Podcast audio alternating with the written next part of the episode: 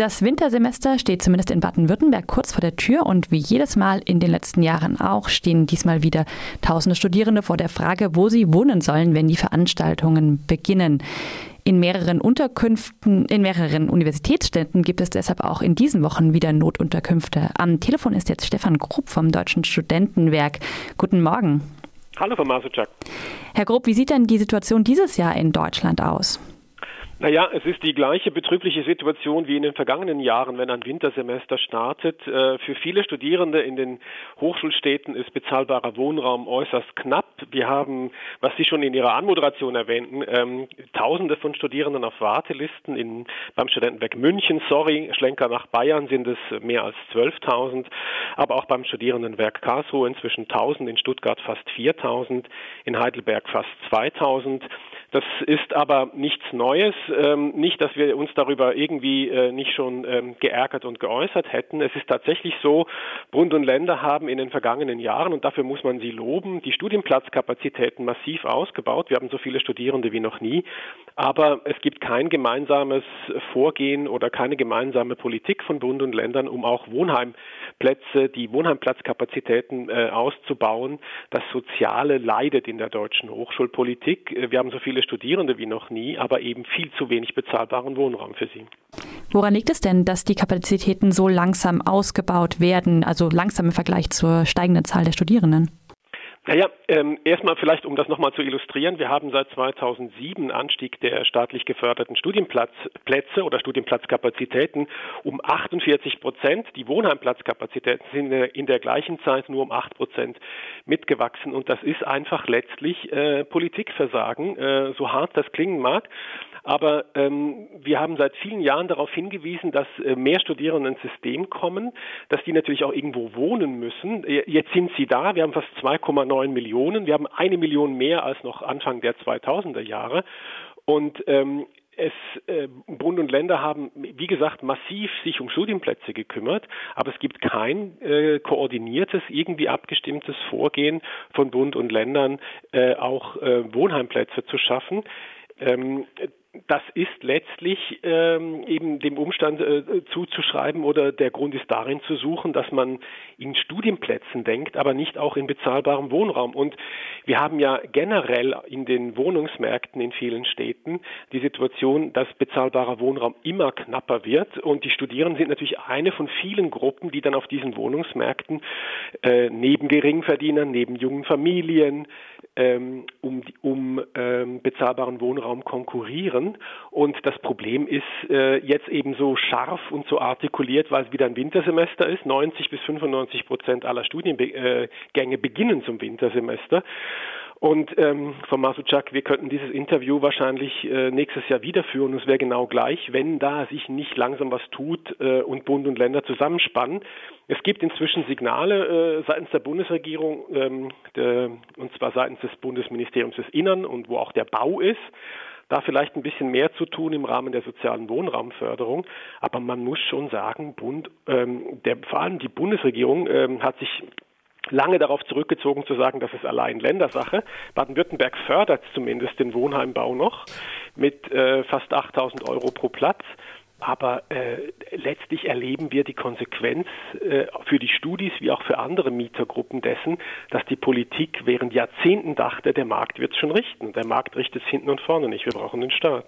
Eine wiederholt geäußerte Forderung, die sich jetzt nicht auf die Wohnheimsplätze bezieht, konkret ist, dass die Wohnungspauschale beim BAföG angehoben wird. Die beträgt momentan ähm, 325 Euro und reicht damit zum Beispiel in Freiburg, aber auch in vielen anderen Städten, vor allem beliebten Städten, nicht für die Miete. Inwiefern ist es denn ein Teil der Lösung des Problems aus Ihrer Sicht? Naja, ähm, ich sag mal so, uns freut das natürlich, wir setzen uns auch für ein starkes BAföG ein, uns freut es natürlich, dass die BAföG-Empfänger, Empfängerinnen jetzt ein bisschen mehr äh, zur Verfügung bekommen ähm, für, für die Miete. Man muss nur realistischerweise sehen, derzeit kriegen je nach Berechnung ungefähr zwischen 18 bis 20 Prozent überhaupt noch BAföG. Und ähm, die anderen, äh, die haben überhaupt nichts davon, dass das BAföG jetzt da ein bisschen nachlegt, auch immer noch viel zu wenig, da stimme ich Ihnen zu. Versuchen Sie mal mit 325 Euro in München was zu finden. Da werden Sie ausgelacht, es sei denn, Sie kriegen Wohnheimplatz beim Studentenwerk, die liegen noch in dem äh, in der Höhe. Und ähm, das ist schon, äh, ich will das jetzt nicht kleinreden, das ist schon ein ordentlicher Schluck aus der Pulle, beim BAföG von 250 auf 325 hochzugehen. Aber nochmal, 80 Prozent der Studierenden bekommen kein BAföG, weil auch viel zu lange beim BAföG nicht angepasst wurde. Und das bringt denen natürlich herzlich wenig. Und wir sind der Meinung, man kann das eine tun, ohne das andere zu lassen. Man muss beim BAföG kräftig erhöhen, aber eben bauen, bauen und sanieren. Und wir fordern seit langem, äh, begleitend zu den ähm, Hochschulpakten von Bund und Ländern, da werden die Studienplätze mit ausgebaut, fordern wir einen Hochschulsozialpakt, um mindestens bundesweit 25.000 neue Wohnheimplätze für Studierende zu schaffen. Ähm, das ist so noch nicht gekommen. Aber wie gesagt, jetzt hoffen wir auf äh, die Bundesregierung. Da steht es übrigens im, im, Koalitionsvertrag drin. Die Bundesregierung will auch wieder Wohnheimplätze für Studierende fördern. Und dann hoffen wir, dass Bund und Länder zum, äh, zusammen, so wie sie es längst tun bei den Studienplätzen, auch ein bisschen beim bezahlbaren Wohnraum nachlegen. In welcher, also wir haben jetzt viel über die Bundesländer und die Bundesregierung gesprochen, aber in welcher Verpflichtung stehen denn auch die Städte, die ja mit ihrem Status als Universitätsstädte auch Werbung machen, für mehr Wohnraum zu sorgen, beispielsweise über die städtischen Wohnungsbaugesellschaften? Ja, die Städte sind natürlich unglaublich wichtige Partner und Sie haben völlig recht, wer sich als Hochschulstadt oder Universitätsstadt, äh, Stadt der Wissenschaft brüstet, und das tun ja viele, auch völlig zu Recht, muss natürlich auch gucken, dass äh, angehende Wissenschaftler, Wissenschaftlerinnen äh, Studis überhaupt unterkommen können. Äh, ich kenne in, im ganzen Bundesgebiet, und vielleicht ähm, bin ich da zu wenig informiert, aber ich kenne eine einzige Stadt, die auch fördert, die auch Wohnraum für Studierende fördert, das ist Frankfurt am Main, löblicherweise. Und bei allen anderen äh, sehe ich das nicht. Und die Städte stehen genauso in der Pflicht wie auch die Länder und, und der Bund, auf den ich mich vielleicht jetzt ein wenig zu sehr kapriziert habe, äh, sich äh, zu engagieren für mehr bezahlbaren Wohnraum, für Studis, natürlich auch für alle anderen Bevölkerungsgruppen, die das brauchen. Und die Städte könnten zum Beispiel den Studenten, Studierendenwerken unglaublich helfen, indem sie ihnen Grundstücke überlassen indem sie in Erbpacht äh, äh, Grundstücke den Studierendenwerken geben, damit die da bauen können. Ähm, und die Städte müssen ein vitales Interesse haben, äh, bezahlbaren Wohnraum zu schaffen.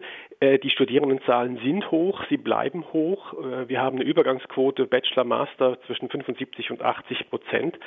Und es ist äh, auf mittlere Sicht bis auf die nächsten Jahrzehnte nicht so, dass die Studierendenzahlen massiv einbrechen würden. Von daher müssen die Städte da selbst ein vitales Interesse haben. Und das ist ja das, was wir auch immer sagen, es ist eine gesamtgesellschaftliche Aufgabe.